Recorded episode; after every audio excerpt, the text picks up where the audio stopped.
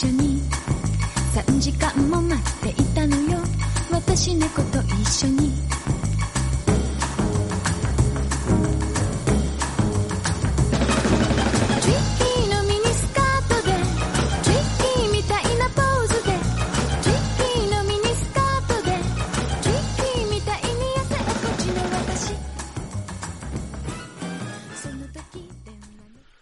amigos y amigas, bienvenidos y bienvenidas a una nueva y emocionante edición de Base Otaku, el podcast de manga, un podcast 100% manga. No vamos a caer en el tópico de decir que es tu podcast de manga, pero si lo quieres, tuyo es. Hola Dani Coronado.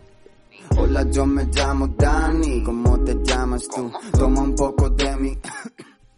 Hola Alex Serrano, ¿qué tal? ¿Cómo estás? ¿Cómo lo llevas? Pues aquí estamos pasando más calor que el que corta el kebab. Madre mía la que está cayendo, ¿sí? ¿eh? Hace mucho calorcito, pero aquí estamos bien- inasequibles al qué- desaliento, Dani. Qué bien estábamos en la playita el fin de semana, que hemos estado los dos en la playita. Ay, la decir. playita que te gusta. Efectivamente. Playita y arroz. Un poquito sí, sí, sí, sí. Pues estamos bastante mejor eh, que aquí, pero nos debemos a nuestro público y aquí estamos una semana más con una nueva y como decía emocionante entrega de Base Otaku, el único podcast de manga que no recomiendan Oriol Estrada ni Mar Bernabé. ya lo recomendarán, hombre, ya lo recomendarán, joder. Nos diferencia eso de los demás. Creo que no, creo que no recomiendan ninguno, pero Por desde luego te el digo, nuestro además, no. además. No, es, es broma, es broma. Sí. Eh, es, es bromita, pero, pero bueno, también es verdad. Eh, recomendadnos, por favor. Necesitamos, eh, necesitamos difusión. eh. Bueno, eh, eh, eh, creo que, que la gente que nos sigue se lo está currando muchísimo. Totalmente. Y esta semana yo creo que ha sido la semana que más eh, más gente nos ha escrito para decirle que le gusta mucho Sí. la, eh, la nueva forma del programa, que los están compartiendo y hay mucha gente que se ha enganchado y que lo está escuchando y la verdad es que, joder, hemos de decir que mucha nos hace mucha Eh, ilusión, nos nos, hace mucha mandado un ilusión. mensaje súper guay. Sí, Bor- Borja Bonaque eh, nos ha, me ha enviado un, un mensaje a través. Hola Borja, mil gracias. Nos ha mandado un mensaje a través de, de Instagram y, y bueno, pues eh, joder, Borja- Borja, apar- a- a- me, hace, me hace mucha ilusión porque es un, un ilustrador, un, un dibujante cojonudo, maravilloso y nada, nos ha mandado un, un mensaje muy emocionante.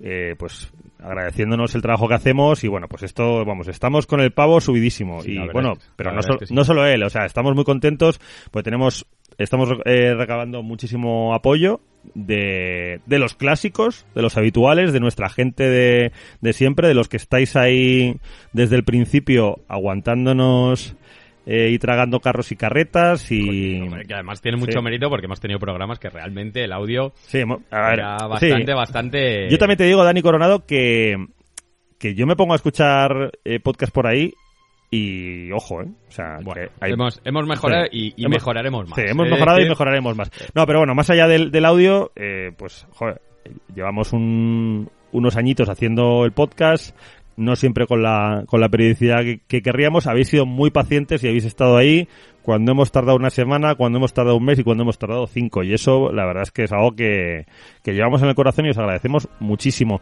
Y eso hace que también nos esforcemos y, y- Es. y hagamos todo lo posible para ofreceros el mejor podcast posible eh, sobre cómic japonés. Es he de decirlo, pues eso, lo que dice Alex, que es, es una auténtica maravilla y de verdad que hace... Eso hace que cada día nos lo intentemos currar más y, y joder, que lo hagamos con ganas, aún, aún teniendo en cuenta que a, a día de hoy nos cuesta un poquillo, pues como siempre, tenemos el problema de... de- Claro, al final es, eh, es complicado. Dani tiene que gestionar eh, varias tiendas De y hecho- en, en una situación bastante complicada. Todos tenemos. O sea, de hecho, es muy gracioso porque gente que viene a la tienda se sorprende de verme. pero, ¿Cómo? Pero tú no estás haciendo podcast, no. Que eso, mira, eso también me sirve para... Eso está muy guay, porque también me sirve para, para la gente que me dé el feedback del programa, porque Sí. he de decir que más gente nos escucha y nos lo dice, y luego también he de decir que, que hago bastante spam. O sea, en Hmm. Bueno, cuanto bueno. puedas, como, mira, aquí tenéis un programa para, para escucharlo si queréis echarle un ojillo. Claro, es que eh, es así. Eh, yo creo que hay, mira, hay una costumbre que me parece que es un poquito absurda y que no ayuda en nada y es esa esa especie de afán un poco raro que hay en el mundillo del cómic y del manga de no querer molestar. eh, a ver, evidentemente tampoco puede ser un brasas, pero eh, no van a venir a descubrirte a tu casa.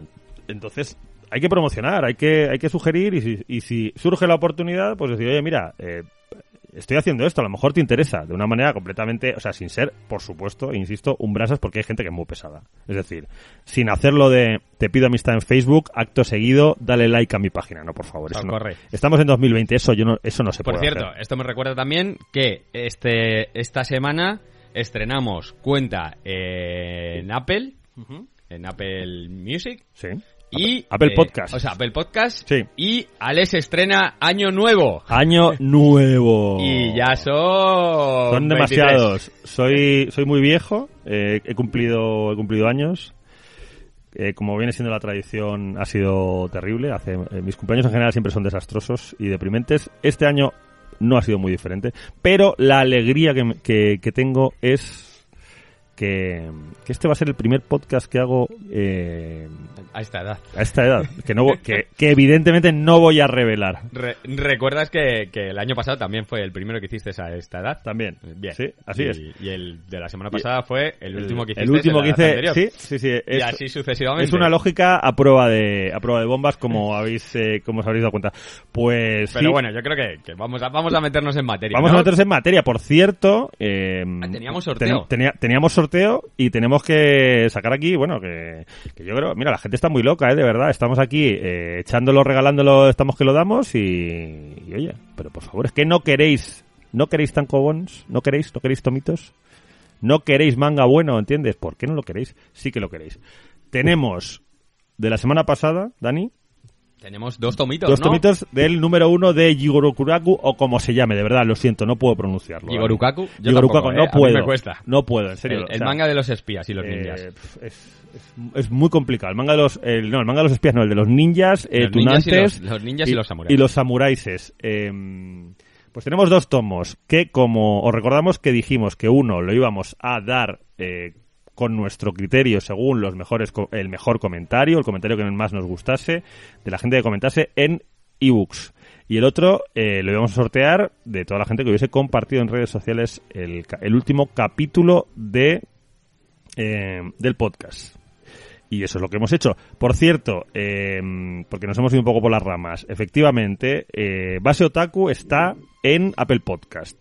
Es decir, si tú tienes la aplicación de podcast de, de iPhone, ahí aparecemos y puedes, uno, suscribirte, pero también puedes eh, valorar. Es eh, Molaría mucho que si, si tenéis un momento y os apetece, nos pongáis una valoración e incluso algún pequeño comentario o simplemente una valoración. Hay que poner de una a cinco estrellitas. Lo dejamos a, vuestro, a vuestra discreción.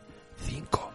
Y, eh, y eso estaría muy bien porque nos da más visibilidad y hace, bueno, pues que, la- que los buenos muchachos de, de Apple consideren que en vez de poner a, a podcast que, que son de costura, cuando buscas manga, pues apa- aparezcamos nosotros. Entonces, eso, está- que eso, eso es ocurre. bastante agradecer Claro. por vuestra parte y por la Sí. nuestra. Entonces, bueno, pues eso, si, eh, si tenéis eh, si tenéis un momentito, eh, pues cogéis a toda la gente que conozcáis que tiene un, un iPhone y ponéis pues cinco estrellas en, en, en Apple Podcast. Gracias. Y ahora vamos al sorteo. Sorteo no, bueno, sorteo. Ganadores, había, había una parte de ganadores, de ganador y otra de sorteo. Bueno, hemos dicho, hemos dicho que eh, hemos decidido, Hmm. por, por eh, decisión popular de este señor y mía, Sí. que Ha sido- ha un tomo se lo vamos a dar a subteniente, a subteniente, que A es su que Gutiérrez. Gutiérrez, que lleva con nosotros desde el día cero y nos parece maravilloso. Así Sí. que te pones en contacto con nosotros y nos dices cómo quieres. Si vienes, Sí, aparte- si puedes venir a la tienda por él y si no, pues eh, O sea, además ha sido, ha sido muy emotivo, ha sido un mensaje muy, muy chulo. La verdad Eh, es que- Tengo que decir que hemos estado, ha estado muy reñido con el de Maca 20, que nos, que nos ha contado que nos escucha mientras arregla la casa. Y, y eso, a mí, que soy una persona muy Maca ordenada, 20, que además es un oyente, Es un oyente también- relativamente nueva que se ha puesto al día Sí, muy rápido. sí. Pero bueno, Maca 20 llegará tu momento. Va- Vamos a tener, estamos muy a tope y va a haber más concursos. Muchas gracias por tu confianza y tu cariño. Pero este tomo de Yigokuraku, o como se llame, por Dios bendito, se lo lleva eh, subteniente Gutiérrez.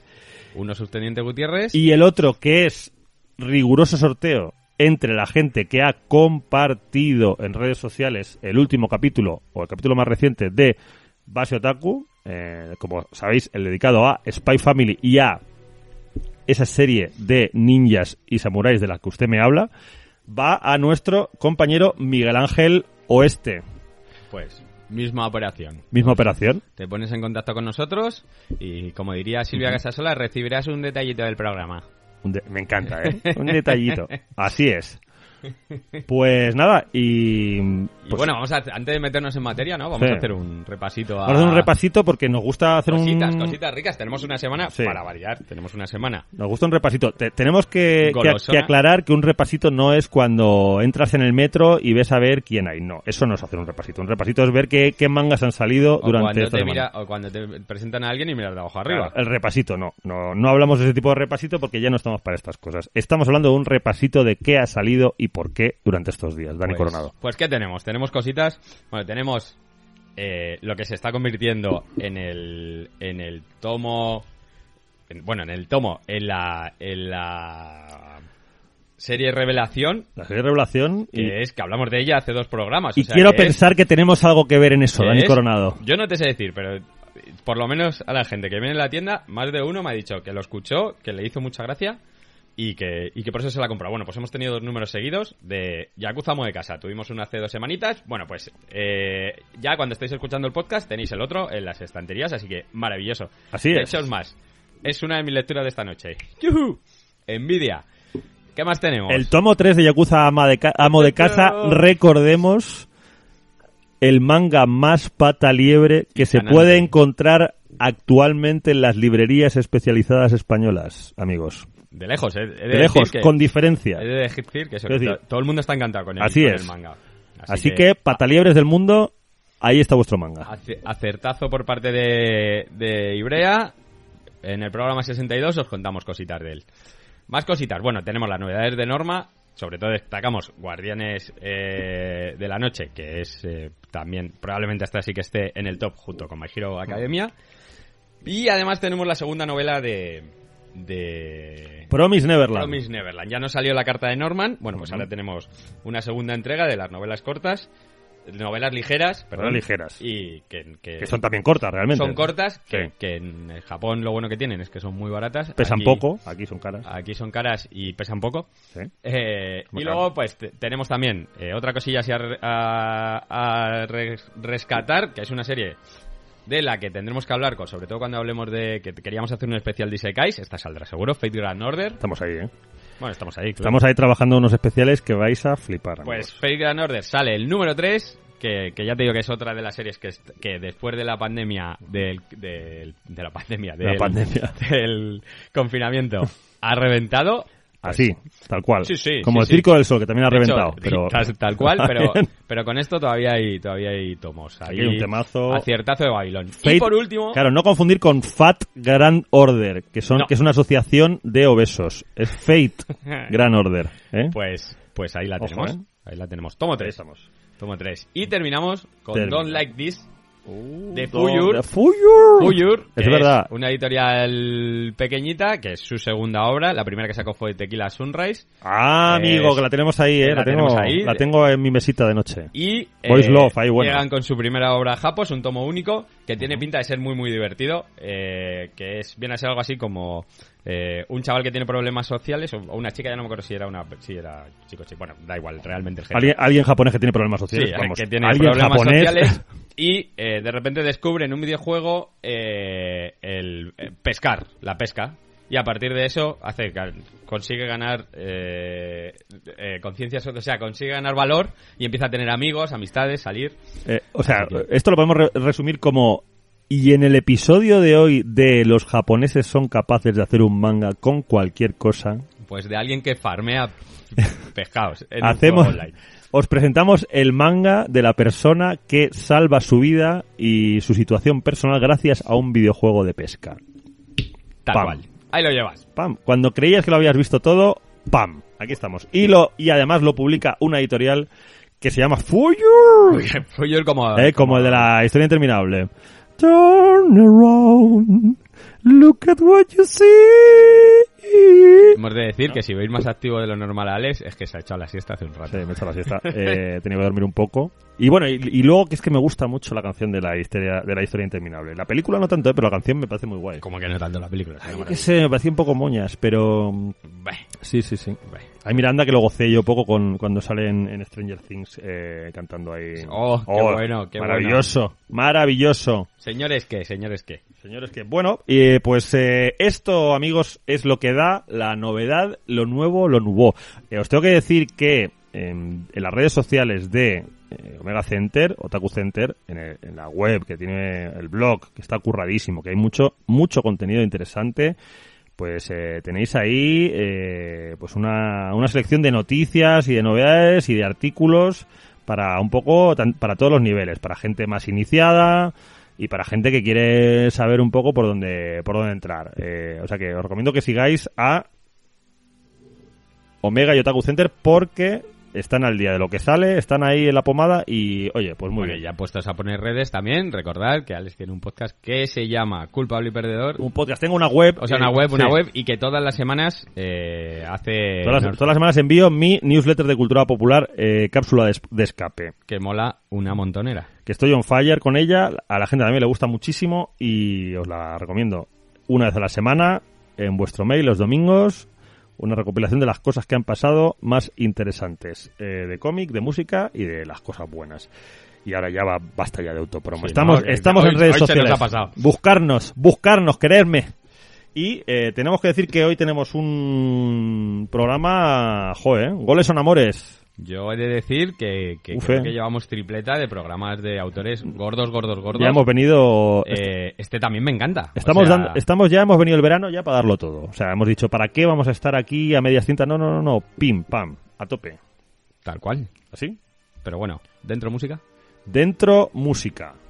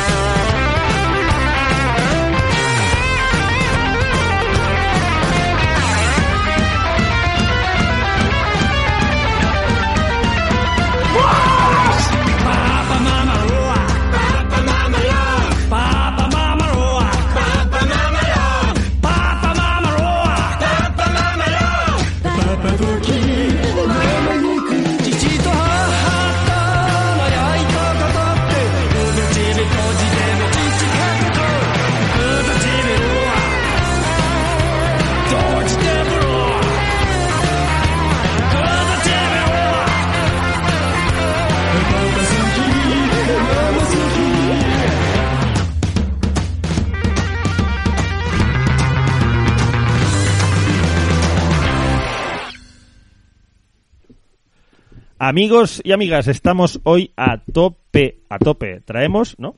Si das golpe. Sí, es- golpes, no. Mira.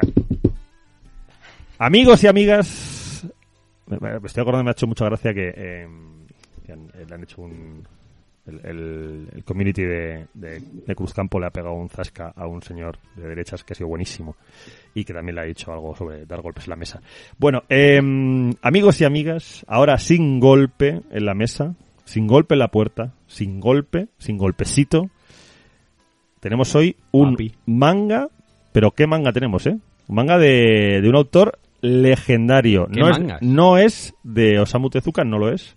Pero estamos hablando eh. de un autor que tiene el adjetivo clásico escrito con mayúsculas. Kazuo Umez, el único autor japonés que conozco que tiene dos zetas en su apellido. Que de hecho yo pensaba, durante mucho tiempo pensaba que, que estaba mal escrito. Ya. No, no, es así. No, no, no sé de dónde vendrá. Yo, de hecho pensaba que lo habías escrito tú mal. O sea, eh, incluso en incluso en el tomo de Satori era en plan de Dani ha cogido todos los tomos que tiene en la tienda y ha puesto una Z más. ¿Qué cabezones? Pues no. Es que resulta que el Claro, señor se llama así. razón, Sí, sí, sí. Es lo que haga falta. Lo que, no, pero bueno, Kazuo, eh, sabemos que es un nombre, aceptamos Kazuo, Umez, venga. Kazuo Umez, amigos, autor clásico, una figura fundamental del manga de terror Yuyu, mal rollito japonés, que como sabéis es un género en sí mismo, y autor de El chico de los ojos de gato, un eh, clásico influyente dentro de lo que es el cómic de terror japonés que eh, nos trae en una edición bien de Tochal la gente de Satori Ediciones. Muy, muy chula la, la edición. Y, y exacto, como tú decías, bueno, no es que sea eh, un, un autor de terror, es que es considerado el padre del terror. Así O sea, hemos de decir que este señor es muy es bastante venerable anciano, nació en el año 36 y muy muy jovencito en la preparatoria estaba empezó a publicar sus primeras obras. Eh, prácticamente bebió de Tezuka y poco más, o sea, y a partir de ahí se lanzó y, y bueno, ha hecho eh, miles de millones de obras, más de una veintena, todas bastante conocidas. Aquí en nuestro país ya tuvimos en su momento eh, una muy divertida y muy chanante que espero que rediten, que es Aula la Deriva. Los más veteranos del lugar recordarán. Los, los más ancianos, que he de decir, he de- siempre defenderé que esa época y esas ediciones de Ponemon eran maravillosas. Era maravillosa, sí. Y, sí. y bueno, calidad-precio estaba muy bien, eran un poquito más elevadas de lo normal, pero eran, eran una pasada. Ahí está mi aula de la deriva, que es eso, es muy muy loco y es quizá la obra más famosa de, Una, de Kazuo una Umes. obra que, si no me equivoco, eh, que probablemente esté todavía, reseñé en su día en, en, en Culpable Perdedor hace muchísimo y que fue bastante impactante. Pues, pues ya te, pues mira, ahí tenéis todos para el que quiera. sí está. Sí está. Pero claro, no, tampoco me hago responsable porque un- un- una reseña de hace eh, 15 años igual no es lo mejor. Pero bueno, probablemente esté. Y, pero sí que, sí que fue una obra que eh, fue bastante rompedora cuando llegó y como llegó también. El, el formato de, como bien dices Dani, de Ponemon, cuidadísimo. era muy chulo. formato tenía- muy fidedigno a lo que a lo que estábamos acostumbrados a ver con en cuanto a tomos japoneses de importación que para mí si quieres que te diga la verdad supuso una, una gran diferencia porque pues en ese momento todavía había como un poquito de, de inseguridad a la hora de saber cómo sacar los, eh, los materiales japoneses, los tomos, y claro, tú veías el, el tomo tankobon normal japonés que veías de importación con su eh, con su fundita, con su sobreguarda tal, con su con su buena calidad de impresión y, y aquí pues no, no se hacía así y de repente pues llegaron eh, Ponemon y apostaron por un formato que pues que efectivamente tenía una, unas calidades y unas maneras que, que no que no tenían nada que envidiar a las de la edición japonesa. Y además he de decir que, eh, que igual que se han recuperado muchas obras de de EDT, bueno, de, Ujú, de, de- sí. de Glenat, hay muchas de de De. Ponemon que no se han Sí. recuperado, Sí. que tampoco entiendo muy bien por qué, porque me imagino que será igual de barato. Y hay cosillas, por ejemplo, esta de la deriva, ahora que, Mm. que estamos viendo que eh, editoriales como Gallonero, bueno, Gallonero quizá tira más por, por Sí. raro, pero, pero editoriales como Satori o como, o como Quaterni también se ha lanzado y están sacando cosillas así un poquito más antiguas, eh, yo creo que pueden intentar pescar alguna cosa de estas, que, o sea, A ver, eh, Este, este niño de ojos de gato, Sí. o sea, chico de ojos de gato, creo que a, a Satori le ha funcionado muy, muy, muy, muy, muy bien. eh, claro, es un, eh, es un manga muy, muy icónico, como ahora vamos a entrar a, Nosotros el, a el- comentar. Del y ade- número 2 hemos agotado el, el- Los hemos agotado en tienda, hemos tenido que reponer. Del número 1 no. También es verdad que nos cogió justo a punto de... Sí. a- ante- justo la semana antes de del confinamiento. Y el 2 va como un tiro. un tomo, o sea, tomos además eh, con muchas páginas y Muy guays, y con, sí, con un calidad-precio claro, que yo digo que muy no- bien. no son- o sea, tienen buena calidad-precio, pero no son no son tomos baratos, no son tomos de cuatro pavos. Y es Pero eso. Y ahí tienes, o sea, hay series muy guays y Sí. tenían, eh, para mí hay series que son muy buenas. Oko, que estuvo liquidada, me pareció, me parece una pasada. Esta aula de la deriva también me molaba muchísimo. Y luego, eh, Homunculus, Hmm, que Homunculus, es, es una verdad, serie de ciencia ficción súper molona, que se quedó a falta de tres tomos. Y que bueno, quizá, ya te digo, alguien, ahora que hay muchas editoriales por ahí pescando, Igual pues, alguien, ya, a ver, el tema que veo yo con, con estas eh, co- con estas licencias o con estas co- eh, colecciones o series. eh, lo primero que tiene en contra es que muchas de ellas han sido saldadas, entonces mm, lo que pasa claro, la mayoría están incompletas. Yo, habla, a- habla a la deriva, yo no sé, o sea, si son los seis, son los seis. Son los seis, están los seis, claro. Entonces, ahora, ahora mismo es difícil de encontrar, pero también puedes pensar que como se ha, se ha acabado saldando, probablemente todo el mundo que quisiese tener ahora, a la deriva lo tiene, pero... Te lo, no, no, te, voy a- te lo voy a rebatir de la siguiente, con, con, pero con, con una teoría me lo iba a rebatir yo mismo con el ejemplo de, eh, el mismo que de Leiji. Matsumoto y Capitán Harlock. Ah, no, pues no, no, yo no, no, no te iba a decir eso. O sea, te iba a decir uno incluso mucho más, Mm. más flagrante, que es eh, Nijigahara Holograph de, Sí. de Claro. Asano, que Hmm. Nijigahara Holograph era una edición de Ponemon, Sí, no funcionó nada y de Eh, repente... No me acuerdo, o sea, no me acuerdo cuánto, cuánto tuvieron que liquidar, pero nosotros me acuerdo que de saldo compramos una barbaridad y los vendimos y aún así es uno de los tomos más vendidos de, de Ponemon, o sea, de Ponemon, de, Milky Way. de Milky Way. También además súmale que creo que ahora hay muchísima más gente, muchísimo más lector que hace 10 años, que es un poco el, el momento álgido de, de Claro. Ponemon. Y luego también creo que hay muchísimo más lector, mucho más maduro para poder apreciar esa obra. O sea, Sí. Es lo, lo que hablábamos el otro día. Este niño, este chico de ojos de gato, hace 10 años hubiera costado mucho más venderlo.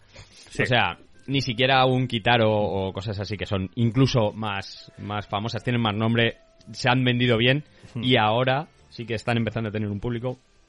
Están empezando a llegar a muchísima Hombre, el- gente. yo creo que, y lo vamos a ver ahora con, con las claves que tiene este título, hay varios factores que hacen que sea un, un winner. Por una parte, eh, es, un, es un manga muy icónico. El personaje es, un personaje que, que es eh, número uno en el corazón de todos los siniestros de, del mundo. O sea, quiero decir, eh, no tiene nada que envidiar a un Emily de Strange, etcétera. O sea, es un personaje que, que, vamos, muy carismático, muy guay, con ese rollo gótico oscuro. Y creo que es, eh, es algo que enseguida te, te camela. Y luego, eh, el hecho de que Kazuo Umez es un grandísimo dibujante. O sea, es un dibujante que tiene esa facilidad para eh, hacer un dibujo como muy estándar, muy bonito, muy cuidado. Y luego meter un montón de cosas eh, súper turbias. Y yo creo que eso hace que funcione muy bien.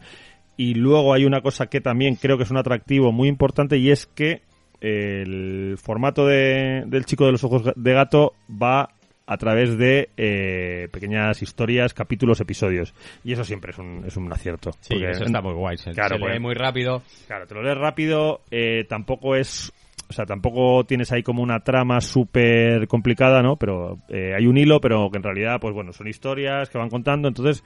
eh, eso siempre siempre mola porque si no si no te gusta una historia hay otra y, y te va a gustar no, no es en plan a de la vuelta es Claro. eh, que eso también por ejemplo lo vemos en, en Kitaro que luego si lo piensas al final siendo él probablemente uno de los precursores Hmm. obras como como esto beben de él o si no si te quieres ir ya a Ides Higino por ejemplo Ides Higino es verdad que, que, pues, o sea, por ejemplo yo a Umed lo he conocido después de haber. Sí. leído Ides Higino pero te das cuenta que Ides Higino es Hmm. eh, Sí. es discípulo 100% de, Sí, a ver, ahí. de Humet, eh, o sea, toda la, toda la escuela de, de dibujantes eh, japoneses mal rolleros, eh, Maruo, por ejemplo. Sí, es, o sea, sí, es, es, eh, es herede- o sea, son todos tienen un, un punto Humed, todos, porque asienta una serie de, de, rollos eh, en cuanto al tono de, de lo que cuenta, en cuanto a la estética, ¿no? En cuanto a pues trabajar una estética muy limpia, muy cuidada, muy tal, que luego en un momento determinado se retuerce mogollón y acaba siendo algo terrible y macarrísimo.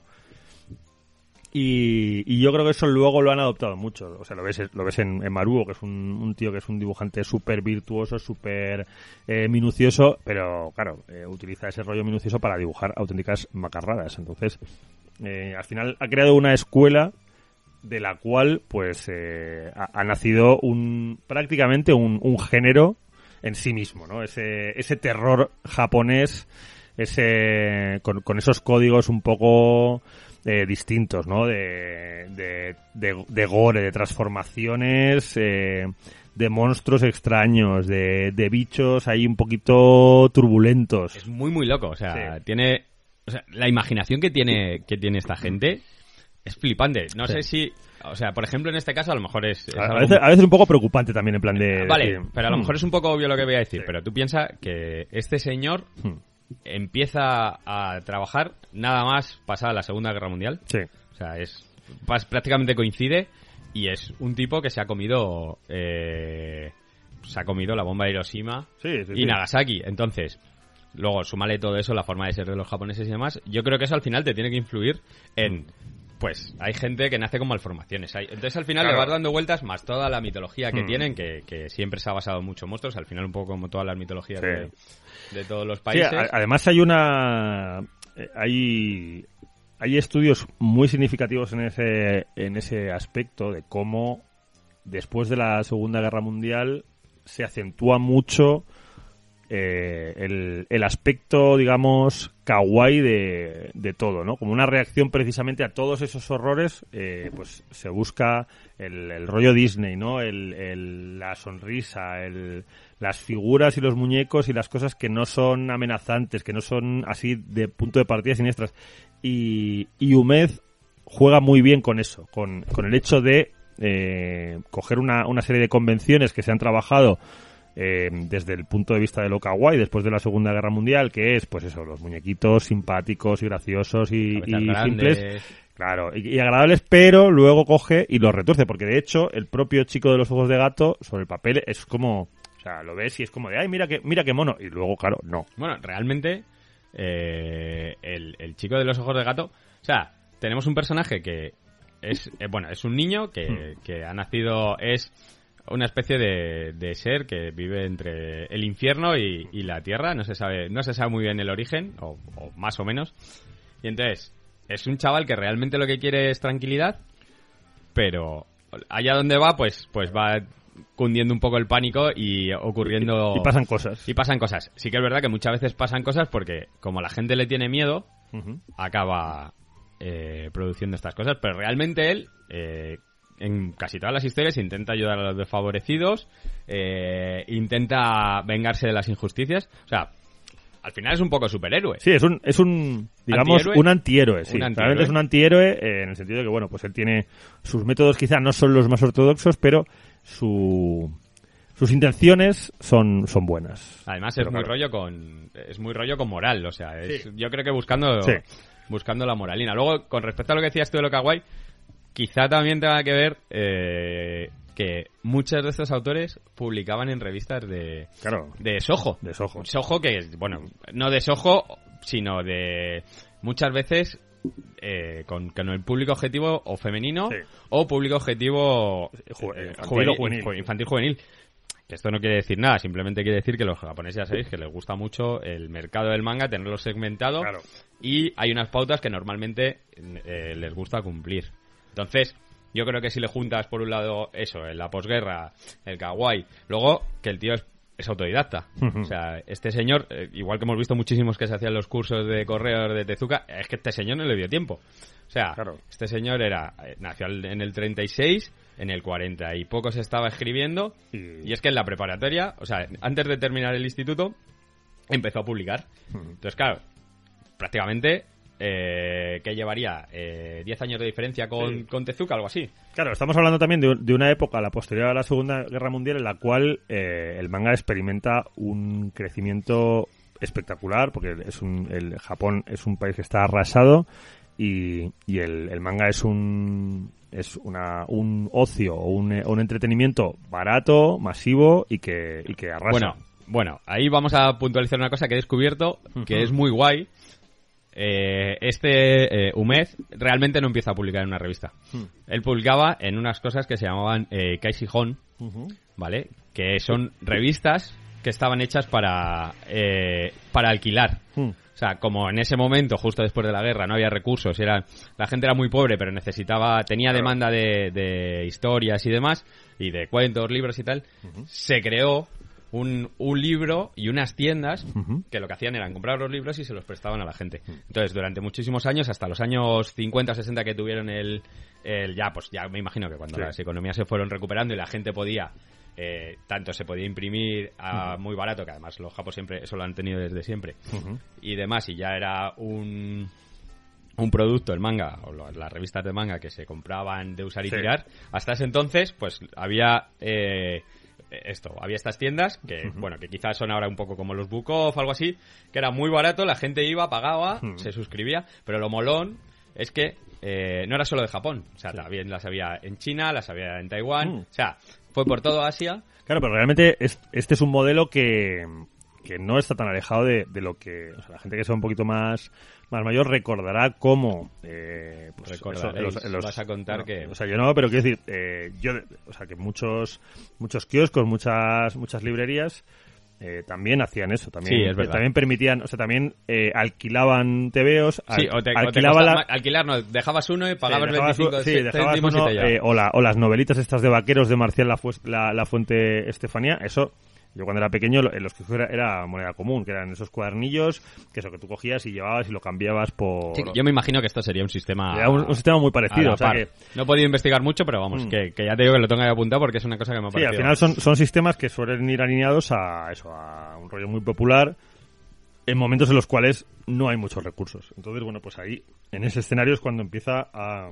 Pues nada, ahí... a, a trabajar el, el amigo Humed que eh, pues va dando un, un giro de lo más sorprendente hacia o sea que no sé claro en un momento determinado él después de Él tenía muy claro, de Claro. hecho, de hecho está muy guay. eh, he estado viendo una entrevista de, de un programa que hacía en Master of Manga, que lo hacía Mar Bernabé, Sí.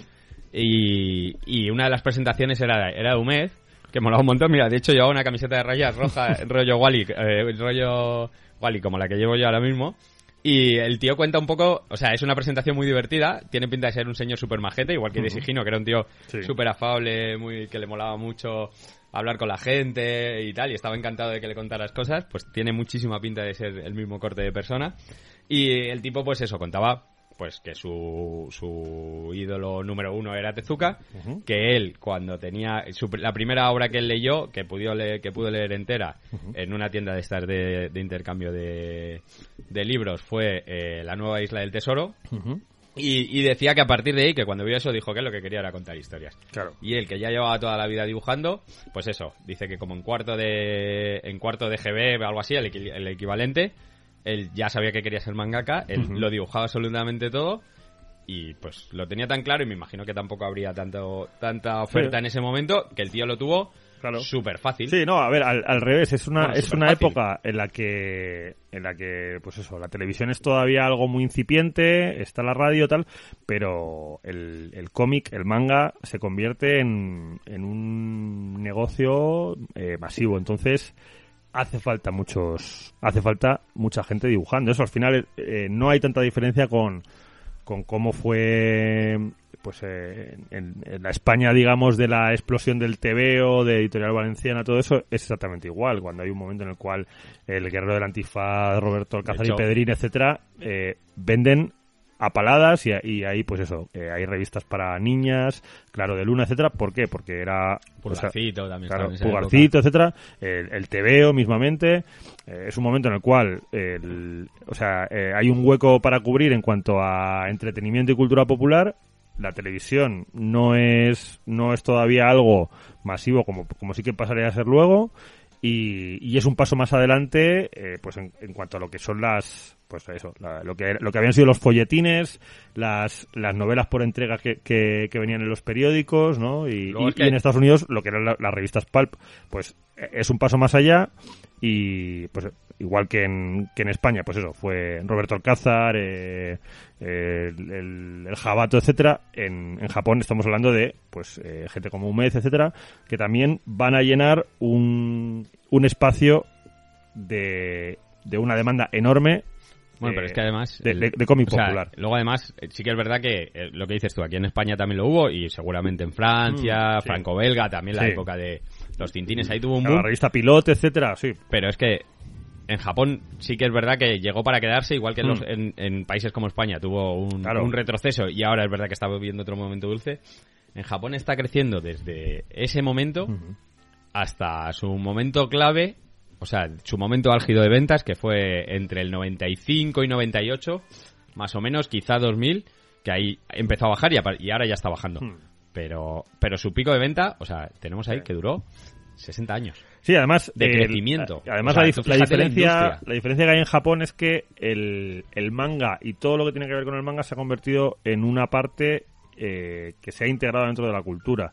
El, el hecho de que tú vayas a, a Japón y, y muchas cosas desde el metro a mogollón de cosas te las cuenten en, todo, en formato manga todo, y, Eh, y con claro. o anime, con, con Exacto, dibujo- y el con hecho de que haya mangas de todo, porque por ejemplo, en Francia el, el cómic es también algo muy importante a nivel de cultura, pero pero yo creo que es una integración distinta, o sea, sí que hay una separación. Fíjate, mm, creo que está mucho más integrado eh, en, en la vida cotidiana en Sí. Bélgica Sí, claro, que bueno, en Bélgica también, que en Francia.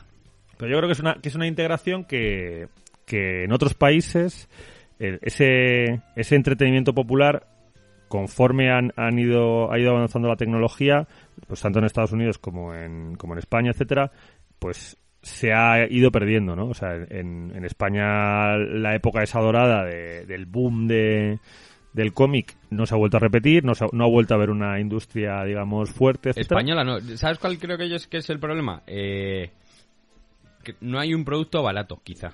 O sea, no hay... Bueno, y que, y es, que la, al final... es la pescadilla que se muerde la y coma. que al La- final se, no hay- se ha perdido se ha perdido el se ha perdido el hábito y eso es fundamental o sea eh, Puede ser. quiero decir la gente en un momento determinado cambia de hábito y pasa de de eso de ¿Crees que supuesto- nosotros, que quizá nuestra, nuestra época, los 80 y demás, que crecimos con, con los periódicos, con la prensa, que había un montón de... Todas tenían su, su pequeño dominical donde te ponían cómics. ¿Cre- ¿Crees que fue un poco como el último... Sí, yo, yo creo que indi- indiscutiblemente en cuanto se produce el salto digital eso desaparece. En el momento en el que en el que aterrizan las consolas, por ejemplo, eh, el ocio ya cambia completamente. O sea, hay una, una explosión del audiovisual y hay una explosión de, de los videojuegos. Y a nivel de, de entretenimiento, pues no tiene nada que ver. Es que, claro, eh, cuando eh, eres pequeño y tienes en tu casa el Risk, el Imperio Cobra y el quién es quién, y luego de repente te llega a tu casa una Super Nintendo, es que no tiene nada que ver, ¿sabes? Entonces, eh, con, con todo lo que es entretenimiento y narrativa pasa igual. El, cómic al final también es cierto que yo creo que en muchos aspectos no se ha modernizado, eh, ha pasado de ser algo muy barato o relativamente asequible a convertirse en algo no tan barato y sobre todo no competitivo. Y claro, pues hay, hoy en día hay muchas opciones. Entonces, eh, creo que creo que en Japón, por ejemplo, pues siguen sabiendo trabajar. Eh, ahí tenemos Manga Plus, ahí tenemos... eh, Hombre, para la- ellos es la una relación que- industria, es una industria que mueve Claro. muchísimo dinero. A ver, al final también lo que pasa aquí que los, los autores se quejan de, de que no da dinero, los Mm. autores nacionales, que me lo creo. Entonces, Bueno, claro, bueno. creo que es un poco la mezcla. la no hay, no hay, no hay público suficiente, por lo que los editores no pueden apostar más, por lo que los autores no pueden publicar aquí. Sí, pero bueno, es un problema que estamos encontrando en, eh, eh, o sea, en Francia, que supuestamente es el espejo en el que se miran muchos países, que es una industria fuertísima, eh, estamos encontrándonos cada vez más con eh, autores que, que no pueden publicar, que están, o sea, que no pueden vivir de dibujar, eh, con una sobresaturación que hace que sea imposible estar al día, con un mercado que no puede absorber todo lo que se publica, etcétera, etcétera. Entonces, bueno, eh, eh, Japón parece que sigue teniendo otro, otro modelo, como dice Dani, las ventas no han superado ese pico de, los 90. Eh, habría que ver también, y yo creo que esto algún día tendremos que también entrar un poquito a fondo, porque, porque Japón sí que ha variado mucho el, el formato eh, con el que trabaja. O sea, que decir, en Estados Unidos al final eh, Marvel y DC siguen, ahora están tímidamente cambiando el tema, pero sigue siendo, saco el cómic de 24 páginas, la grapa, y luego un recopilatorio y luego tal. En Japón sí que estamos viendo cómo hay muchos mangas que empiezan en, en formato digital y luego eh, salen en tomo. Quiero decir, ya hem- hemos trascendido eh, el- el- la ruta que era eh, sales en la revista, se recopila y sales en tomo. Ahora, Sí, eso Ah, yo creo que ahora, claro. se, ahora se salta. Bueno, de hecho, el otro día, no me acuerdo que estaba escuchando un programa y decían que eh, el, el manga en Japón está también cambiando. O sea, realmente, cambiando muchísimo. yo eh, por ejemplo, con My Hero Academia, My Hero Academia, bueno, eh, todas las revistas llevan un ranking, que es bastante importante luego a la hora de que te publiquen. Entonces, eh, el caso era, My Hero Academia en ningún momento conseguía estar en los eh, números entre en el top 10, Ujú. rondaba el 12, 13. Cuando salió el primer tomo, eh, directamente fue el primer fue el número uno de ventas. ¿Qué significa eso? Que hay mucha gente que ya no se compra la revista por, Claro. por espacio o porque dice, bueno, pues al final me espero Claro. al tomo, hay tanta publicación. Está cambiando también eso. Claro, bueno, tenemos, tenemos también el ejemplo de un super hit como es eh, One, One Punch Man, que empieza en un formato completamente distinto, como muy en plan fancinero, con un dibujo Sí. que no tiene nada que ver y que de repente se, se reformula, o sea, se coge la idea que, que funciona, se reformula y se convierte en un, en un mega hit de ser algo que era como muy underground, de un, un manga que está haciendo un señor y lo sube a su página web, o sea, Sí, bueno, también es verdad que hemos visto, o sea, el webcomic es algo que utilizan Claro. muchísimo, o como vimos la Mm. semana pasada también, eh, que también lo utilizan los, los guionistas Sí, para subir sí. las historias, Subir las y crear novela ligera, que luego, Claro. luego ya el formato de novela eh, o sea el, el formato de novela ligera de historia por post. claro que, que que es que o sea que es muy eh, es, es muy cañero pero quien dice historia ligera y dice- estamos hablando incluso de, de videojuegos eh, o sea que eso- hay hay una hay una conexión entre eh, animación videojuegos novela ligera eh, manga y hay un ecosistema que es muy interesante Creo, al final creo que ellos saben que es una Sí. industria que mueve muchísimo dinero, Hmm. no solo, y, y que tiene muchos brazos.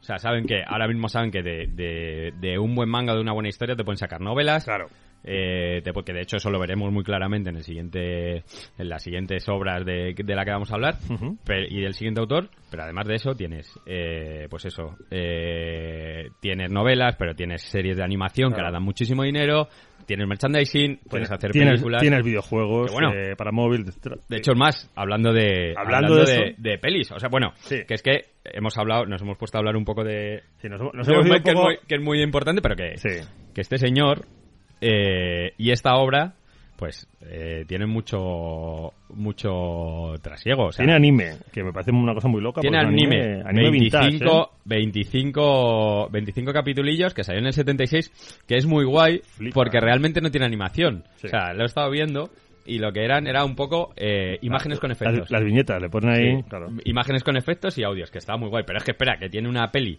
del 2006 de live action que es lo más chanante del mundo. De hecho, en el luego en la descripción os pondré el enlace.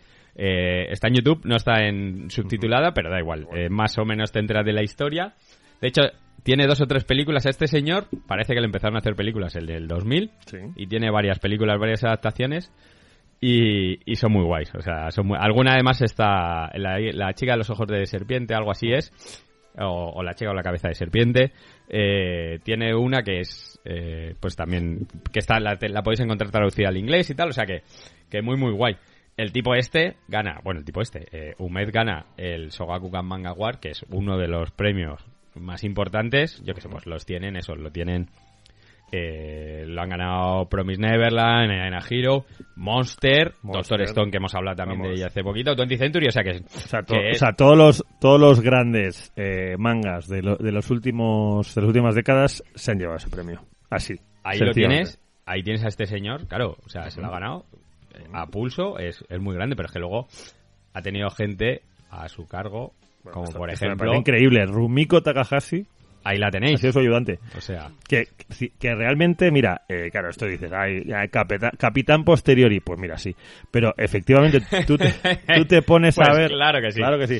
Te pones a ver el, el chico de los ojos de gato y luego miras a miras eh, pues un manga de Rumiko y dices, ajá, es verdad que los utiliza Claro, muchísimo. ¿Sabes claro. dónde? hay cosas, o sea, hay cositas. Los ancianos. Claro, los ancianos, hay cositas. Los, los sí. ancianos, la, la anciana de rama, Sí, la sí, típica, que son como muy la- características, la sí. abuela, Sí. es- Tiene el ese ese trabajo de, de blanco y negro muy marcado, de línea eh, muy así muy trabajada que, que caracteriza a Rumiko Takahashi, lo ves eh, a poco que te fijes en, en Kazuo Umez, que es una cosa bastante tremenda.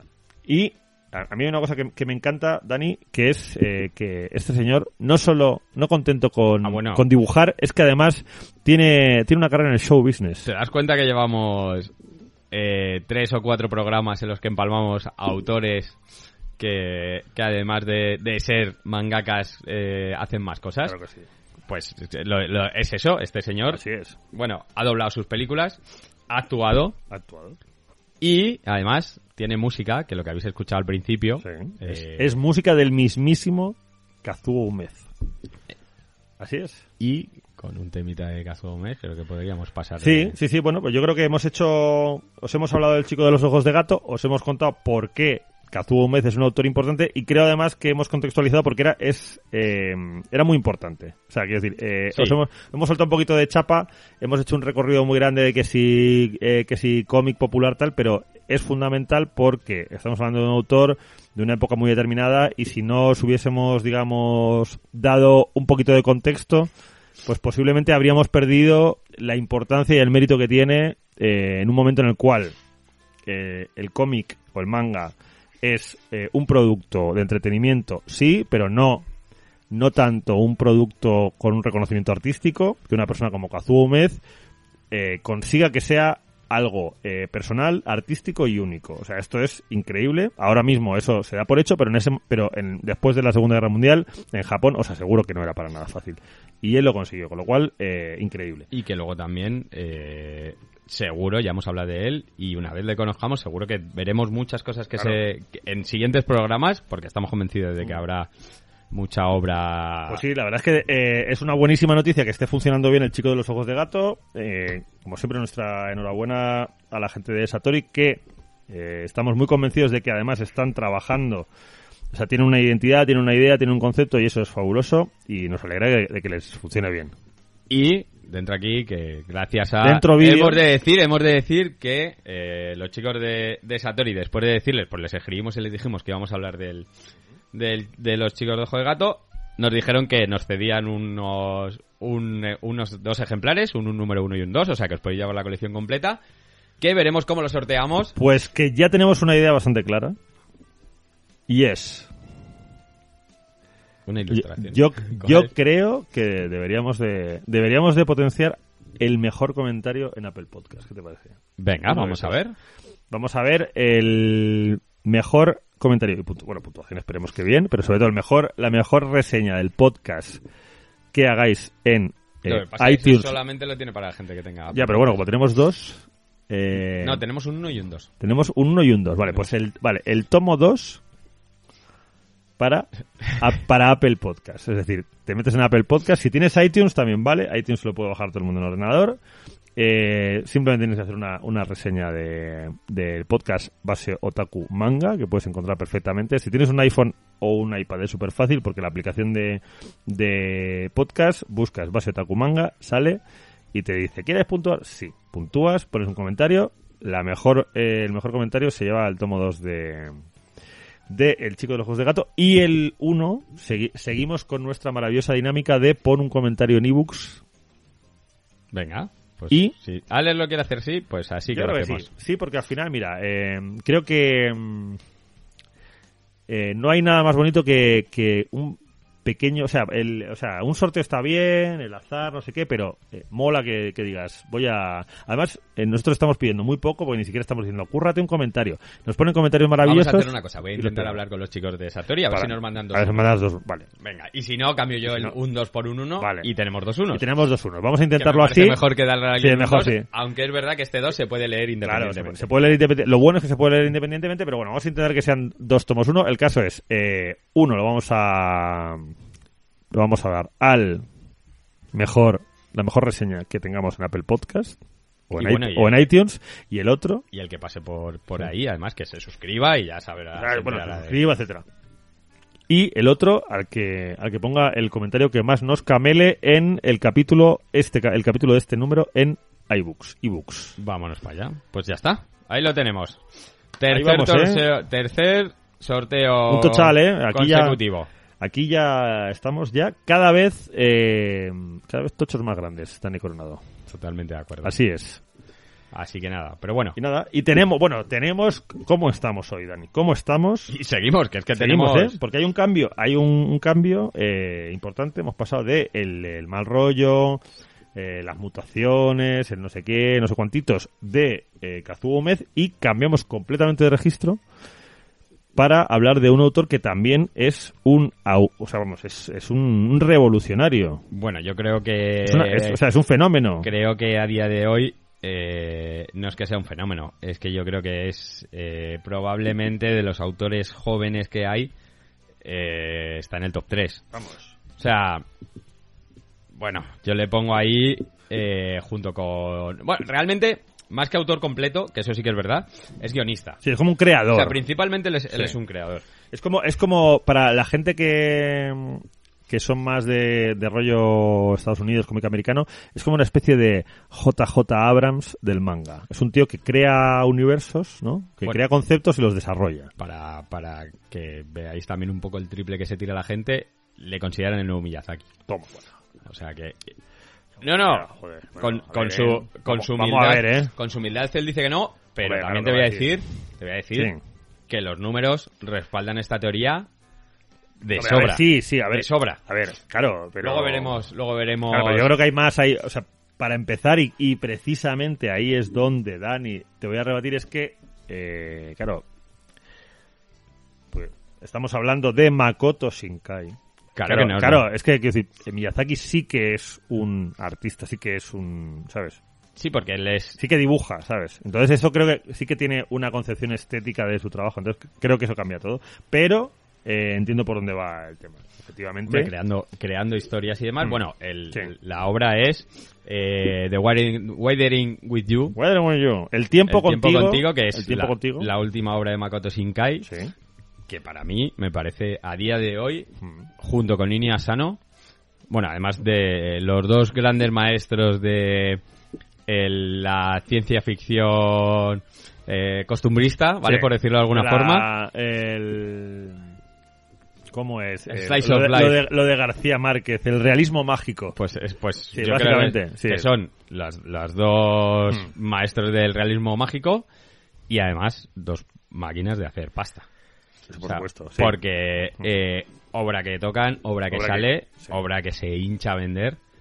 Y bueno, aquí tenemos, de hecho es más, lo ves en el momento de que todas las obras que han salido de ellos están sido- publicadas. o sea, Pero claro, es que encima Makoto Shinkai tenemos un poco, eh, tenemos el, el clarísimo ejemplo de lo que hablábamos antes de lo que tira la industria y es que eh, todas sus obras no solo tienen manga, ya Sí. directamente salen con mm. salen con novela ligera, que además en nuestro país es de los pocos autores que tiene todas las novelas ligeras. Bueno, bueno.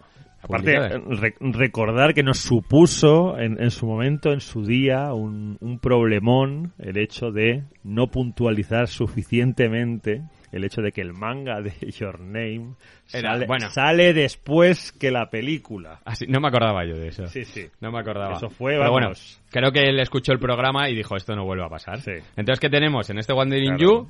You, ¿qué hace el tipo? Weather with you, el tiempo contigo. Weather with You, ¿qué hace el tipo? Saca la novela ligera, al día siguiente estrenan la película y a la semana sacan el manga. Sea, esto, es, esto es una cosa porque eh, Makoto, porque yo le, yo le llamo Makoto, Mac, Makoto. yo le llamo Mac, Ya. yo le llamo Mac. de hecho es la tercera vez que le Claro. tenemos en el programa, que también es un tipo que daría para especial Yo, yo le, yo llamo Mac. Eh, él dijo, mira, es que esto esto no puede ser. Dijo, no puede ser, porque luego Dani, entre entre lo del el shonen y el seinen. Que además aquí también dije que para mí era un sojo y claro, también esta, aquí, aquí pillé Claro, yo, ¿eh? Claro, dice, ya, dice, ya tenía bastante con que si Soho, Seinen, eh, Sonen. El otro día también, de repente no- eh, nos sale un comentario sobre si el, el marido de mi hermano, que si tal, que si, bueno, Que sale, y eso no lo he leído. sí, sí, sí, que es como de, bueno, pues sí, dejamos claro que evidentemente no era un, un yaoi porque está destinado a hombres, pero bueno, da igual, también nos comentaron que, oye, estupendo, eh, todas las aportaciones son buenas. Pero el tema de los gen- el tema de los géneros en manga es un campo de minas. Entonces, claro, dijo, ya tiene bastante Dani con lo de si es sonen, shojo o seinen, como para además meterle en este percal de si sale primero el manga, luego la adaptación, tal. Y dijo, pues mira, ¿sabes qué, Dani Coronado? Y entonces dijo Dani Coronado, ¿qué pasa, Mac? Y Mac dice, pues lo voy a sacar todo a la vez y ya así Ah, nos ya está. olvidamos. Ya está, Pues así lo hizo. ya está. Y entonces, bueno, eh, ¿qué tenemos? Bueno, vamos un poco lo que contábamos antes. Claro. Eh, Te ahorran muchos problemas, ¿eh? Aquí Porque- tenemos el, entre comillas, lo estoy haciendo con los dedos, el nuevo Miyazaki, ¿vale? Eh, este señor, que tampoco es tan mayor, Bueno. es más o menos de tu edad, Bueno, claro. nació en el ¿Qué, qué quieres 76. decir con eso? nació en el 76, Bueno, si es, que- si es más o menos de mi edad, está muy cerca de tener tu edad también, ¿eh? Muy cerca, muy cerca. Hmm. Y entonces, eh, pues eso, bueno, en, en nuestro país están publicadas eh, todas sus obras. eh, estoy convencido, ahora mismo no me acuerdo, no sé si es el 100%. Pero si, no, si no es el 98, será el 98%. Y, y bueno, eh, tiene obras súper chulas, El Jardín de las Palabras, Viaje a Garta, eh, Ella y su gato, gordo, Ella y su gato, Mira, perdona, Your Name, ya está bien. Y sí, y- y no, Your la Name. dejes- no te la dejes al final. y Your Name. ¿Cómo, la te, dejo para cómo el te final. atreves? Your Name, que, que sabéis que es una obra en la que yo estoy enamoradísimo, de la que hablamos en el tercer programa, Claro, ¿y quién no? y me parece una maravilla. Y, y bueno, ¿qué tiene Your Name? O sea, además de magia, Ya, pues... tiene eh, que es la primera película mm, en la historia en recaudar más pasta que una película de Ghibli en animación en Japón. mm. O sea, a los dos meses había recaudado 130 millones de euros. Es una barbaridad. Lo que no entiendo Hmm. es por qué no la... por qué no la... eh, llevaron a los Oscar. Es una Pues- cosa que, que no, no me ha quedado muy claro. O sea, de hecho no sé quién ganó. 2016... Eh, Pues no lo sé. sería 2017. Eh, es una buena pregunta. Pues sí, igual sí que sí que estuvo entre las previas. A ver, No me suena. O sea, em, no, sé. ese año estaban eh, Zootropolis, ¿Sí? La Tortuga Roja, La Vida de Calabacín, Bayana y Cubo de las, y las dos cuerdas mágicas. Pues nada. Para mí, esta película... A ver, es que, de todas formas, si te, si te paras a pensar, teniendo en cuenta la, la cantidad de producción que tiene Japón en cuanto a animación y la representación que tiene en los Oscars, es mínima. Entonces, es que creo que es una cuestión de... Sí, hombre, pero estamos hablando de, de una película que ha saltado todas, todas Sí, pero eh, mi- mira, todos los récords, pero bueno. es, es tan sencillo, Dani, como que la película salga eh, en Japón un, en un momento X Ya. y la distribución sea un año después, con lo cual ya no se puede presentar. Sí, quizá también es un poco como, como O- pasa con los cómics de a los premios nacionales y demás, Claro. que al final depende mucho si tu obra sale al principio de cuando se Claro. está se está eh, al principio de año Claro, o, O al final del todo, que la gente lo tiene mucho más y- fresco. Y hay que tener en cuenta que, en el caso concreto de los Oscars, como son los premios que da la, eh, la crítica extranjera, hay un factor muy importante que es la cantidad de cines, o sea, bueno, que la película se pueda se, se vea en Estados Unidos, la cantidad de cines en los que se ve, Bueno, entonces, claro, En concreto, Your Name fue claro. tantísimo éxito que se vio en todos los sitios. Claro, o sea, no, sí, Your Name en, hizo- en Sitges reventó. Claro, de hecho, lo- lo- si lo hemos hablado, o sea, yo, yo Your Name la vi en un ave yendo de Madrid a Valencia, que, que me, que me acuerdo que flipé, en plan de, "Hostia, están poniendo o sea, algo inédito que en, en- en un tren de Renfe, que normalmente te ponen eh, pues película francesa, es una comedia y tal, te pongan una película de animación, o sea, que es alucinante, ¿sabes? Pero eh, probablemente por cuestiones técnicas, eh, timing, etcétera, prometemos investigar sobre por qué eh, Your Name no, no entró dentro de los Oscars. Pero bueno, eh, es, es complicado porque realmente el- el- la animación japonesa todos los años saca películas que son increíbles y que deberían estar ahí. Sí, y al final es- la eso es representación...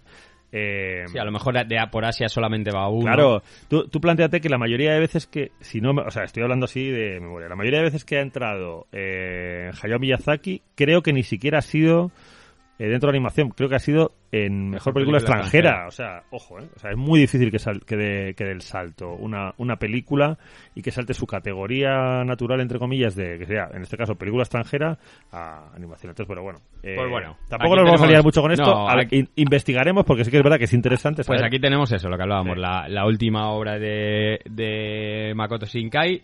A los lápices tiene a Watari Kubota, que es un, un autor eh, bastante novel en lo que a obras propias se, se respecta. O sea, solamente he encontrado una que se llama Heavy no Yama, que es un volumen único. Y... Una- un dibujante eh, bueno sí espectacular no las cosas como es- son Pero, y- pero es muy del corte de, Sí, de sí, es. He, de, he de decir, yo creo mi opinión, y seguramente tú me respaldes, que la estética de todas las obras de Makoto Shinkai, incluso de películas, son, son bastante, muy, son muy similares sí. bastante sota caballo y rey. Sí. Entonces, bueno, yo me imagino que él bu- buscará, buscará también un poquito esto. Bueno, aquí que tenemos, por lo que hablábamos antes, una historia de ciencia ficción con, eh, pues, eh, los protagonistas son dos chavales jóvenes. eh, él es un chaval de pueblo que, que quiere huir de su de su pueblo por motivos desconocidos. que en el fondo es una es una constante de o sea por una parte creo que es un, un tema recurrente dentro de muchos autores incluso del propio Inio Asano de Sí. gente eh, gente joven en Japón Sí, que quiere romper un poco con las normas, con lo Claro, que establecido. no acaba de encontrarse cómodo con el, el esquema tan rígido que hay en Japón en cuanto a, a qué tienes que hacer con tu vida. Y a ver, si nos pasa en Occidente, que evidentemente ha habido un cambio social enorme, en Japón es una cosa que es eh, que se nota muchísimo porque allí la estructura de de las fases de la vida están mucho más marcadas y son mucho más estancas. Entonces, al final, eh, eh, Makoto Shinkai, tanto en, por ejemplo, en Your Name como aquí, eh, juega mucho con la diferencia y con el y con el contraste que hay entre Tokio y eh, el otro Japón, el Japón Sí. de las ciudades pequeñas, Bueno, y lo de los pueblos Your Name, en remotos. Your Name también es un chaval Claro, de ciudad. exacto, y- sí, en Your Name exactamente igual, que es eso, el, el contraste entre eh, Tokio, la gran ciudad, que en el fondo también es un poco el espejo, o sea, Nueva York es el espejo de, Estados Unidos, aunque en realidad eh, no tenga nada que ver con el 90% de Estados Unidos, y Tokio es un poco también el espejo en el que se mira a la gente cuando, la gente de fuera de Japón cuando, cuando ve Japón, ¿no? Entonces, eh, yo creo que Makoto Shinkai juega muy bien a, a, a mostrar esa diferencia, ¿no? De que, vale, si Tokio es una cosa, pero luego es que hay otro Japón, ¿no? Y, a él le interesa mucho eso y le interesa mucho hablar de personajes que no encuentran su sitio. Que es algo, por ejemplo, que, y eso creo que lo has, lo has, eh, lo has lanzado muy bien y probablemente explique eh, en gran parte por qué estos autores tienen tanto éxito, también es un tema recurrente de Inio Asano. Inio Asano siempre, Sí. siempre habla de marginados, de outcasts, de gente que no encaja, que no encuentra su sitio, que no, que no saben qué hacer, que eh, es una constante. Pues, y pues en este caso no es menos. lo mismo, pues lo que hablábamos. Ahí tenemos a este niño, a este chaval que llega a la ciudad, se intenta buscar la vida y por cosas del azar eh, se encuentra con una chica que, que es capaz de, de cambiar el tiempo, el clima, De hacer que salga el sol. de hacer que salga el sol. Así es. Y a partir de aquí se, se produce una historia, una vez más, preciosa, en la que veremos eh, mucho amor, muchos momentos muy entrañables. No he visto la película, pero todo el mundo que la ha visto me ha dicho que es Quiero- una maravilla. Yo quiero ver la película ya mismo. Pues Eh, todo el mundo que la ha visto me ha dicho que es una maravilla. ¿La peli es- está disponible ahora mismo para ver en España en algún sitio? Pues mira, he estado investigando y realmente Makoto Shinkai sí que es verdad que está todo en nuestro está todo en España porque todo lo licencia Selectavision Ujú. según sale, de hecho es más, Sí. eh, esta película en su momento la estrenó Selectavision y nosotros tuvimos un concurso con ellos para llevar a la gente, hicimos ahí Sí. una promoción Sí que me, me- Sí. me quiere sonar. y, y, y sí, pero lo único que se puede ver ahora mismo en Makoto Shinkai en, en redes, por lo que he investigado, es eh, Your Name en Netflix. En Netflix. El resto de cosas, o sea, ninguna de las otras plataformas tienen, tienen nada. Y bueno, y otra cosilla así muy chula que he encontrado, que es el primer eh, cortometraje con el que Makoto Shinkai ganó algo, que es un poco... eh, De hecho fue el primero que hizo, que fue el de ella y su gato, ella y su gato, pues eh, es un corte, un corto de 7 segundos, de 7 minutos, digo, siete Sí, segundos bueno. es muy corto, ¿eh? es cortísimo. Súper corto. pues, no es tan corto este. ultra, ultra corto. ese, ese se puede ver en el canal, en un canal libre de, de YouTube, que os lo pondré aquí para que lo veáis. También es muy chulo. Luego hubo una animación más larga de, de este. Pero vamos, eh, todas las películas de Makoto Shinkai están disponibles en, en, en DVD, en. Blu-ray. Sí. Y seguramente estén en Filming o alguna plataforma de estas que controlamos menos. Y, y bueno, ya te digo, eh, aquí tenéis lo que es la, la última. Y vemos cómo, eh, cómo Makoto Shinkai eh, mueve su, sus historias, su trabajo a partir de una serie de ejes que eh, hemos desglosado el anterior, que es eh, en la juventud la gente que no encuentra su lugar, pero eh, creo que hay otro que es muy importante, que lo acaba de decir Dani, que es, eh, que es eh, la, la simbología. O sea, eh, las, las cosas, o sea, a través, digamos, de la ciencia ficción, de la fantasía, de como queráis llamarlo, en el fondo eh, lo que hace es eh, coger eh, símbolos y, y convertirlos e insertarlos en una historia. Con, con Your Name lo teníamos claro, había esa, esa confusión, ¿no? De, de la memoria, del recuerdo, de, de el convertirte en otra persona, en el, la alienación. Y eso, eso era una alegoría a cómo una persona eh, se tiene que poner en el lugar de otro y, y, y trabajar, de sa- salir, digamos, de lo que conoce y de cómo es, y para mm, que todo se solucione, ¿no? En el momento en el que mm, yo cojo y, y estoy en un cuerpo que no es el mío y al final eh, encuentro una armonía que hace que todo funcione. Aquí hay, hay una, una simbología muy fuerte que es la chica que tiene la capacidad de hacer que salga el sol, ¿no? O sea, es, es un, es, en realidad es un símbolo. Luego, una cosa a mí que me parece preciosa es el juego de palabras del nombre. Claro. The Waiting The with Way- You. O sea que es un poco como. eh, como pasar el tiempo, o sea, en, en Claro. castellano traducido como el tiempo contigo, pero Claro. realmente es el, el clima, o sea, Claro, el clima contigo, efectivamente. O sea, de, de hecho, eh, en, en castellano tiene todavía más riqueza de, de sentido, porque claro, por el tema de que tiempo y, y tiempo en cuanto a eso, a, cuanto a tiempo atmosférico, alguien, sí, eh, son iguales en, en, en inglés y en japonés. O sea, el tema de weather está, está muy marcado, ¿no? Está time y weather. eh, entonces, es, es distinto, como la canción de la canción de Crowd the House, Always the Weather with You. Pues, eh, pero vamos, eh, ese cómo convierte algo que en- podría ser, digamos, accesorio, que es, que es algo, digamos, simbólico, en algo que va mucho más allá. Porque el hecho de que, de que la chica, o sea, no, no es una casualidad el hecho de que la chica eh, pueda hacer que salga el sol, ¿no? Porque eso tiene unas implicaciones, ¿no? Eh, porque la chica es la que encuentra al, al protagonista en un momento en el cual él está tirado y está sin ningún tipo de esperanza. Y de repente, el rayo de sol en su vida es la chica que consigue que salga el sol. O sea, al final es también es simplemente ella eh, hace el bien. O sea, creo que es una Sí. persona que, que va repartiendo el bien. Es un ser de luz. Exacto, correcto. O sea, lo dejan lo dejan muy claro y creo que es Claro. la parte de Al final, más Dani, emotiva si de, te, de si la te obra. das cuenta, el- y esto parece muy fácil, pero no lo es, la, la gente que consigue tener grandísimos éxitos es la que coge conceptos muy sencillos y que todo el mundo puede entender y que todo el mundo puede asimilar y los convierte en algo diferente. Y yo creo que, que Makoto Shinkai hace eso, porque eh, juega mucho con... eh, En Your Name, por ejemplo, juega mucho con la memoria, con el recuerdo, con, con los vínculos familiares, con la pérdida. Eso es algo con lo que eh, incluso Va a la patata. Claro, va la patata, pero y es muy curioso porque los japoneses sabes que, que quiero decir, no tienen esa facilidad para ir a la patata y a lo emocional y él lo consigue. También, y te digo, también te digo que eh, no me apedreéis por esto, pero eh, Hmm. creo que eh, Makoto Shinkai ha dado con una fórmula, no, no, por supuesto. una fórmula que con la que hacer dinero y la explota eh, una vez tras otra vez, pero bueno, de hecho, por ejemplo, cosas, eh, ejemplos que te voy a poner. Mm. O sea, para empezar, esta, bueno, esta es la siguiente obra que ha hecho después de Your Name. Mm. Your Name fue un exitazo. Esta también tiene muchísima calidad. Eh, ha, ha recaudado menos que que Your Name, pero vamos, que- que era de se ha hecho, pero bueno, se ha hecho 112 millones de euros Claro.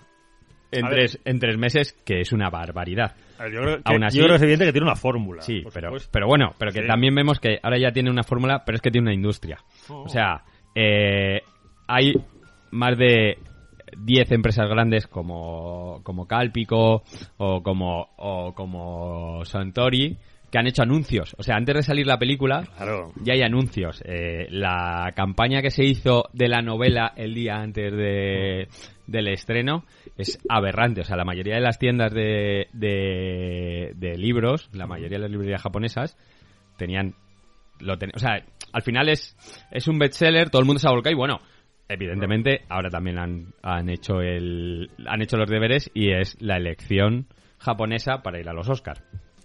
La, la elección de la de la, de la- de la Academia de Cine asiática, japonesa, de- claro. de la asiática. Claro. Entonces, creo que al final eh, es verdad que, que tiene mucha calidad, pero por ejemplo, a diferencia de Miyazaki, que por cierto ganó un Oscar solamente Solamente.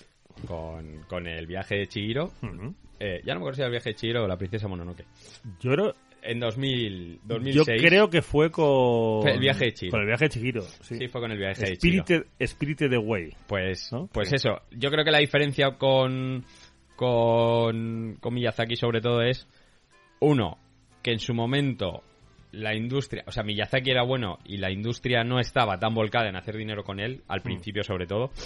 Y, y, también yo creo que, que la temática que toca Miyazaki es muchísimo más, muchísimo más versátil y también es verdad que tiene una carrera muchísimo más dilatada a día de hoy. Yo eh, vo- voy a ir un paso más allá.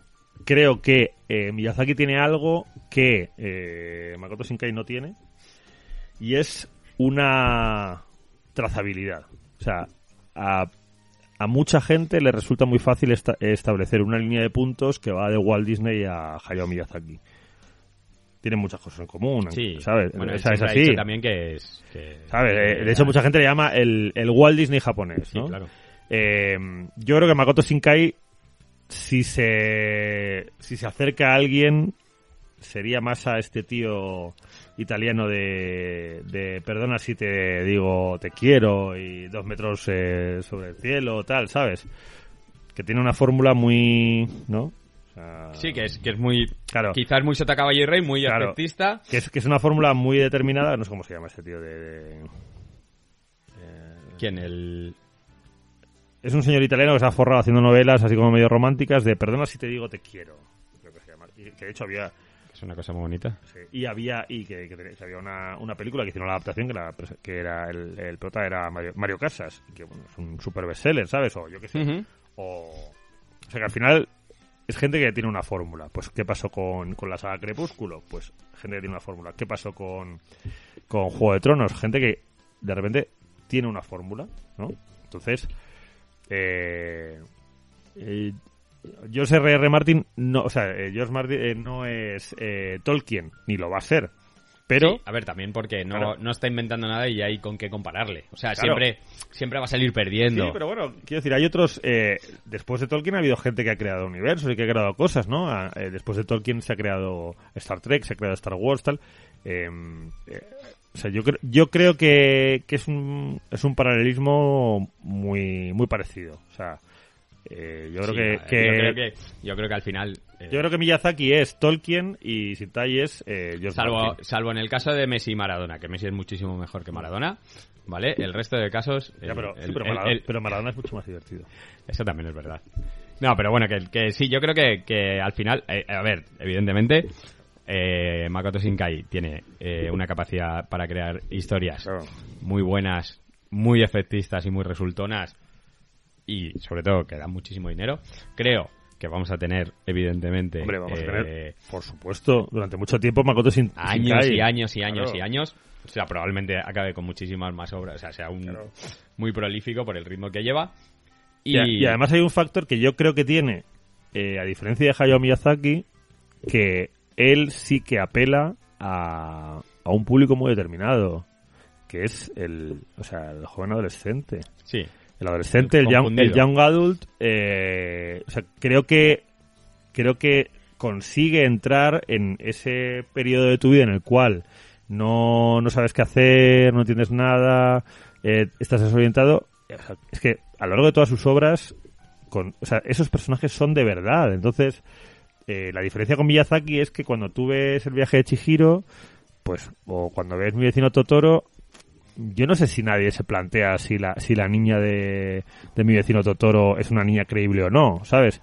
Pero en el caso Creo de... que no. Claro, creo que no, pero en el caso de, de Shinkai, creo que sí que hace unos personajes que son. O sea, que, que no solo son creíbles como adolescentes japoneses, sino que además tienen ese esa línea de puntos que llega a que el adolescente de Valladolid que, que no sabe qué hacer con su vida, ¿sabes? Eh, y que no sabe si quedarse en Valladolid o irse a Madrid a estudiar, pues se sienta, se sienta un poco identificado. O, eh, o, ¿sabes? O, la- o- o el chico o la chica eh, homosexual de una ciudad pequeña que están pasándolo mal y están jodidos porque no encuentran su sitio, decidan coger y, Eso y, es una- y pirarse, ¿sabes? Sí, al final, al final coges una historia cotidiana, sobre todo, además, eso, que es una, es unos personajes que es una época en la que son muy, muy vulnerables. Claro. Además, allí es verdad que tienen, que es algo que no tienen nosotros. Allí no está tan mal visto, de hecho es bastante común Hmm. que se marchen de casa muy jóvenes Sí, o que se o que- busquen o la que vida se o que vivan fuguen, solos claro, sí. o que vivan solos, entonces allí ni siquiera está mal visto. Claro. Y, Yo- y al final es verdad que, que- Yo creo que esa, esa tecla la ha pulsado de una manera que es muy difícil. O sea, si te paras a pensar cuánta gente ha conseguido en los últimos años eh, ser un referente dentro de lo que es literatura adolescente, pues es que no sé. A ver, eh, Harry Potter, bueno, pero Harry Potter eh, es otro rollo, ¿sabes? Eh, no sé, desde eh, desde el guardián entre el centeno de J.D. Salinger, que durante mm, décadas ha sido el, el libro de, de los rebeldes, ¿no? De- de- del- del, del chaval que se fuga de casa, Ojo, cuidado, los rebeldes y de los suicidas. y de los suicidas. Y, lo- y los asesinos en Sí. serie, o sea... Sí, pero que, bueno. que tie- en concreto ese libro tiene una leyenda Sí. detrás un poco chunga. Sí, pero quiero decir que al final es un poco de los outcasts, de la gente que, que se fuga de casa tal. Entonces, eh, yo creo que, mm, que el, el acierto que ha tenido Finkai es eh, saber comunicarse con, eh, con la gente de este siglo, con los adolescentes de este, de este siglo que, em, que, o sea, que, que dicen, joder, es que, pues eso, es que, ¿qué hago aquí? ¿Me voy a, voy a ir a la universidad? ¿No voy a ir? ¿Estudio? ¿No estudio? ¿Me pongo a trabajar? ¿Me busco la vida? Eh, No, y ¿Persigo, con- y con la persigo presión- mi sueño y con la o no? presión que ellos tienen también. Claro, eh, eh, y, y que tiene mucho más mérito además porque no solo lo ha convertido en algo con lo cual se pueden sentir identificados los adolescentes o los jóvenes japoneses, sino que además ha conseguido hacerlo de una manera que, que la gente de todo el mundo eh, se puede, o sea, se puede sentir identificado, ¿no? Y también otra cosa muy importante, que es a todo esto le mete siempre un toque de ciencia ficción, Claro, sí. de cuento de hadas. O sea, porque Claro. al final eso lo vemos en, en Your, Sí. Name. Your Name es una historia de amor, pero Viaje a Garta Hmm. es, es quizá un, un viaje al país de nunca jamás, un viaje a, Claro. al mundo de tus sueños. Hombre, pero Entonces- incluso Your Name tiene unos componentes, el, eh, el árbol, el, eh, ¿sabes? La, la, la fiesta del pueblo que tiene unas connotaciones tal, o, o aquí, ¿no? O sea, que el, el hecho de que sea algo, además, a mí me parece que lo hace muy bien en el sentido de que son cosas que son, eh, que son cosas fantásticas, pero son cosas fantásticas que puede entender todo el mundo, ¿no? El tema de una, una chica que, que es capaz, sí, no es verdad, claro, es eso, en plan del solsticio de verano, hay una fiesta y de repente, eh, yo qué sé, eh, o, o en este caso, una chica que es capaz de, de que salga el sol. ¿Sabes? No es un, no de es un hecho. poder súper raro tal, no, es como súper sencillo. Entonces- de, hecho, de hecho, veremos que, que las cosas que le. O sea, los, las tareas que le. Que le piden Claro, lo aplicas eso. a- son, son muy nice. claro, a una boda. básicas. Claro, bautizos, es- comuniones. Claro, es que, si tú pudieras contratar a alguien para, para que cambiara el tiempo, Claro. ¿para qué lo utilizaría? No, mira, es que voy a pasar el fin de semana Claro. con, con mis amigos y quiero que haga bueno. Eh, ya es, que, está. es que me caso y no quiero que llueva, pam. Entonces eso, eso en el fondo tiene un valor añadido muy importante porque hace que, eh, que tú cojas y, y, y algo una que es- historia, algo muy básico, algo muy, muy simple. Claro, no, y, y que haces que algo que es eh, fantasía y que es ciencia ficción lo bajas a un nivel en el cual eh, todo el mundo puede entenderlo, ¿no? Porque es como de... Hay gente que dice, no, mira, es que a mí eh, a mí no me gusta ver ciencia ficción o no me gusta ver, eh, eh, pues yo qué sé, no me gusta ver Star Trek o Star Wars porque porque porque es, es que eso no es de verdad, no es la vida real, ¿sabes? Esa gente luego se pone a ver series de médicos, que me parece muy bien. Pero en este caso lo que hacen es que eh, lo llevan a un terreno en el cual, pese a que es evidentemente fantasía, ciencia ficción, es algo que, que todo el mundo se puede, ¿no? O sea, todo el mundo puede decir, joder, es que si yo hubiese podido contratar a alguien para que en mi boda no lloviese, lo habría contratado. Entonces, Claro, sí, eso, sí. eso es súper, es, o sea, parece una tontería, pero es, está tan bien pensado, es tan inteligente, que vamos, este tío, vamos, Bueno, pues aquí ya, ya tenemos estará forrado, pero vamos, que, The, que- The Weather With You, así es. The Wedding With You. Where with you, with el you. tiempo contigo. Tres tomos. Tres tomos, de los cuales solamente hay dos escritos. claro, si es que esto empieza en Paciencia. octubre, octubre de 2019. Claro. A un capítulo al mes, seis por tomo, Está la película, está la novela ligera. todo lo que queráis, todo, lo Todo. que queráis. Y para que no me deis pal, pal pelo, primero salió la novela ligera y al día siguiente salió la Eh, película. ojo, eh, ojo, cuidado. Así que nada, pero bueno, yo creo que pues nos ha quedado otro programita interesante, ¿no? Otro programita, de luego, completo y con... Y esperamos pues que también, o sea, haber lanzado un poquito ideas que os permitan reflexionar. Nos encanta, por supuesto, que, eh, que comentáis, o sea, que comentéis y rebatáis o ampliéis ideas que nosotros lanzamos aquí y cómo lo veis vosotros. Si os parece que sí que eh, también veis un poco estos parámetros que vemos nosotros o, o veis cosas que a lo mejor a nosotros no se nos había ocurrido. Con lo cual, comentad. Y esta semana nos han pedido sojo y yo creo que la semana que viene deberíamos por lo menos traer una obrita de sojo Yo creo que sí. y ya veremos qué más. Y Sí. dentro de dos semanas estamos preparando, bueno, dos semanas, dentro de dos programas estamos preparando Un especial. un especial.